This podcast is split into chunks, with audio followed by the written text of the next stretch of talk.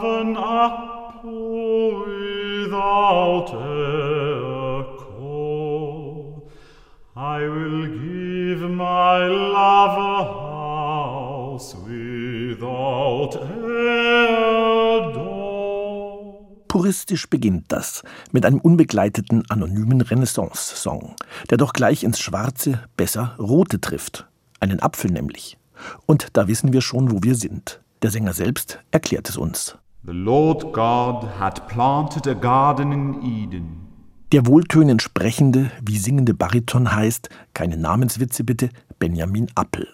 Und er begibt sich hier auf einen ausgesprochen klangschönen, ja verführerischen Liedparcours in den Garten Eden, das Paradies. Dahin, wo alles geht, nichts muss. Für Adam und Eva, die sich in sinnlichen Freuden ergehen. Nur der Apfel sollte tabu bleiben. Es kam Schlangen anders. Und natürlich war Eva schuld. Benjamin Appel sagt das nicht, er singt nur davon. Doch erst einmal, nachdem sein kongenialer, schmiegsamer Klavierpartner James Beaulieu die himmlischen Freuden des Foreschen in Paradisum instrumental perlend beschwören durfte, wird geliebt, geseufzt, gestöhnt und auch deutlich entjungfert.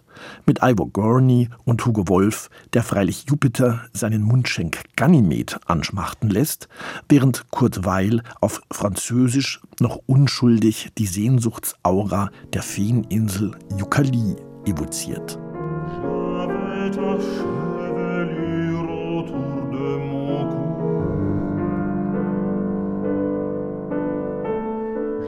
J'avais cheveux collier noir autour de ma nuque et sur ma poitrine.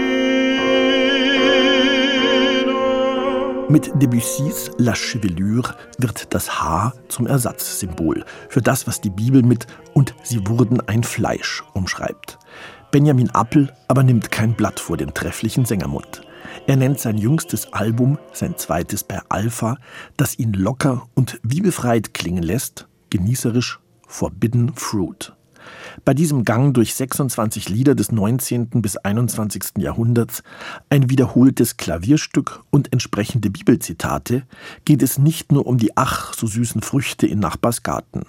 Appel reflektiert gewitzt und klug zusammenkollagiert über die totale Liberalität unserer Welt, die uns auch nicht glücklich macht und spiegelt sie wieder in dieser bunt zusammengewürfelten Liedermelange zwischen Versuchung, Sündenfall und leider letzter Umzugskonsequenz. The fruit of the tree was pleasing to the eye. Just a gigolo everywhere I go. People know the part I'm playing. Paid for every dance.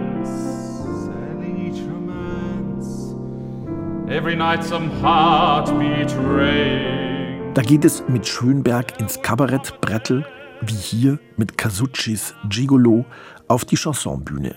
Und am Ende steht eine desillusioniert Schwangere, vor dem sie mit Brecht Eisler verhöhnenden Abtreibungsarzt. Da sind sie, meine nette kleine Mutter schaffen mal ein Stück Maschinenfutter. Dazu haben sie den Bauch und das wissen sie auch und das wissen sie auch und jetzt keinen Stuss und jetzt werden sie Mutter und Schluss. Auf dem Weg vom Elysium über Apfelbiss und Auszug aus dem Paradies kommen dazu mit überraschenden Bedeutungsfacetten Reinaldo Hahn, Richard Strauss, Francis Poulenc, Edward Grieg, Fanny Hensel und Jake Heggie in unterschiedlichen Liedkommentaren zum Tönen. Auch ein gewisser Lothar Brüne ließ einst gar nicht unpassend Zara Leander fragen. Kann denn Liebe Sünde sein? Darf es niemand wissen, wenn man sich küsst, wenn man einmal alles vergisst vor Glück? Der versatile, vokalflirtende, dann wieder seriös Liedkunst beschwörende Benjamin Appel wird unerhört brutal deutlich, wenn er mit Franz Schubert wie Goethe die gar nicht unschuldige Vergewaltigungsfantasie vom Heideröslein bruchlos in das sehr offenbar schwangere Gretchen am Spinnrade übergehen lässt, dessen Ruh ziemlich hin ist.